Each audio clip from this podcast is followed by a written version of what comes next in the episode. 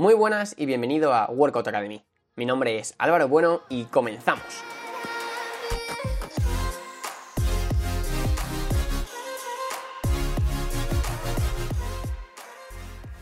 Muy buenas de nuevo y bienvenido a este nuevo episodio del podcast en el que vamos a tratar uno de los conceptos que para mí tienen mayor importancia si tu objetivo es la ganancia de masa muscular o incluso la pérdida de grasa.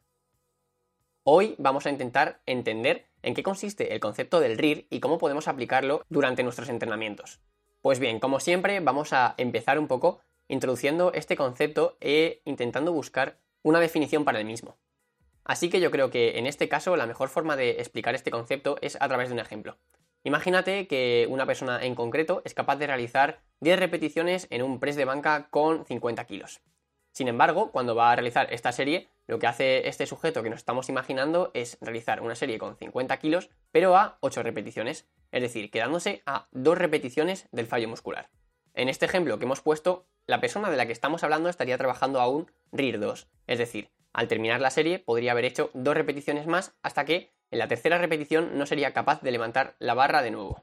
Una forma más simple de explicarlo y que seguramente también te quede bastante claro es pensar que el RIR es simplemente el número de repeticiones que tú te dejas en la recámara al hacer una serie. Y ahora te preguntarás, vale Álvaro, pero ¿por qué es tan importante tener en cuenta este concepto?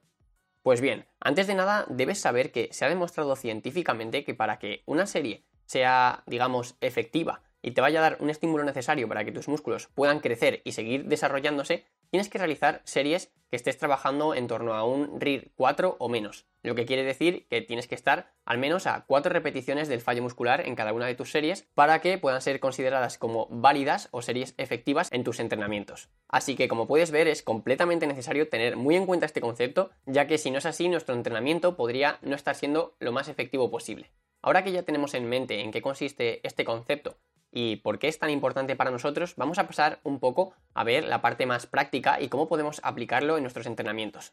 Lo primero que debes saber es que este concepto va a ser lo que mejor determine la intensidad de tu serie. En mi opinión, sería una información incluso más relevante que posiblemente la carga con la que estés trabajando o el número de repeticiones que estés haciendo en una serie. Porque simplemente sabiendo la cantidad de peso con la que estás trabajando y a cuántas repeticiones estás trabajando, es imposible conocer realmente la intensidad de esta serie, porque no sería lo mismo hacer una serie a 10 repeticiones con 50 kilos para una persona más principiante que para una persona más avanzada. Y voy más allá, no solo hay que tener en cuenta las diferencias entre diferentes sujetos por su nivel, sino que simplemente una persona que entrena en días diferentes es muy probable que un día tenga un rendimiento mayor que otro. Para que te hagas una idea, la forma que yo tengo de trabajar con mis clientes es la siguiente. Yo cuando planifico una serie en concreto, indico la carga con la que hay que trabajar el RIR al que hay que llegar y, por último, doy un rango orientativo de repeticiones, ya que, como siempre les digo, lo importante es siempre quedarse al RIR que viene programado y no tanto llegar al número de repeticiones que había estipulado anteriormente. Una vez dicho esto, vamos a ir viendo también otro tipo de utilidades que podría tener este concepto en nuestro día a día y en nuestros entrenamientos. La primera ventaja que yo encuentro bastante, bastante potente de este concepto sería que nos permite ajustar la intensidad de cada serie dependiendo de la capacidad que tengamos de rendir en cada día en concreto. Me explico. Imagínate que una persona que no conoce el concepto del RIR programa que tiene que hacer tres series de 10 repeticiones de press de banca durante varias semanas seguidas. Lo que va a pasar es que seguramente, dependiendo del día que vaya a entrenar, va a aumentar o disminuir su rendimiento, ya que, eh, como hemos visto en otros capítulos anteriores, el rendimiento no depende únicamente de tu masa muscular en ese momento en concreto, sino que influyen multitud de factores que muchas veces no son ni controlables por nosotros. Entonces, ¿qué ventaja nos aporta el RIR en este caso? Pues que independientemente de que nuestra capacidad o nuestro rendimiento vaya variando día a día, vamos a estar trabajando siempre igual de cerca del fallo muscular. Otra ventaja que nos aporta tener en cuenta este concepto durante nuestros entrenamientos es que nos permite aplicar una sobrecarga progresiva que va más allá de ir aumentando la cantidad de kilogramos que estamos levantando o el número de series de cada serie. Podemos intuir que si, por ejemplo, en un día en concreto ha realizado una serie de sentadilla a 5 repeticiones con 80 kilos y a un RIR 2 y a la semana siguiente, en vez de ser un RIR 2, esa misma serie se convierte en un RIR 3, es que tu rendimiento ha aumentado y por tanto estás mejorando. Y seguramente en este punto del episodio ahora mismo estarás diciendo, vale, sí, me parece perfecto todas las ventajas que tiene este concepto. Lo que pasa es que todavía seguramente no tengas muy claro ¿Cómo puedes medirlo o cómo puedes saber si en una serie en concreto has trabajado, por ejemplo, a un RIR 2 o un RIR 3?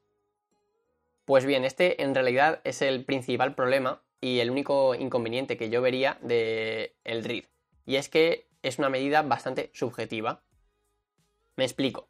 No hay otra manera que no sea la de estimar por tu propia experiencia cuántas repeticiones te han quedado para llegar al fallo muscular.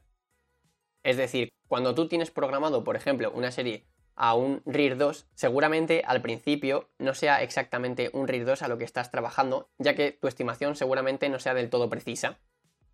Entonces, ¿qué solución podemos dar a esto? Pues lo que yo te recomiendo es que de vez en cuando realices series al fallo muscular para poder entrenar esta capacidad subjetiva que tú tienes de estimar el RIR al que estás trabajando. Una muy buena estrategia sería, por ejemplo, programar una serie al fallo muscular en el press de banca en la que cuando tú creas que te quedan tres o dos repeticiones en la recámara, digas en voz alta el número de repeticiones que crees que te quedan para llegar al fallo muscular. Y de esta manera puedes ir ajustando tus expectativas o lo que es para ti un RIR 2 o un RIR 3.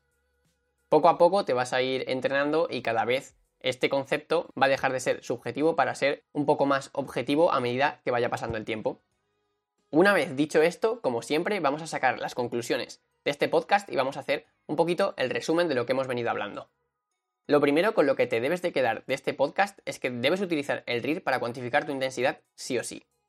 Ya que, como hemos dicho al principio, es totalmente necesario quedarte en torno a 4 o 5 repeticiones como máximo del fallo muscular para que esa serie sea efectiva.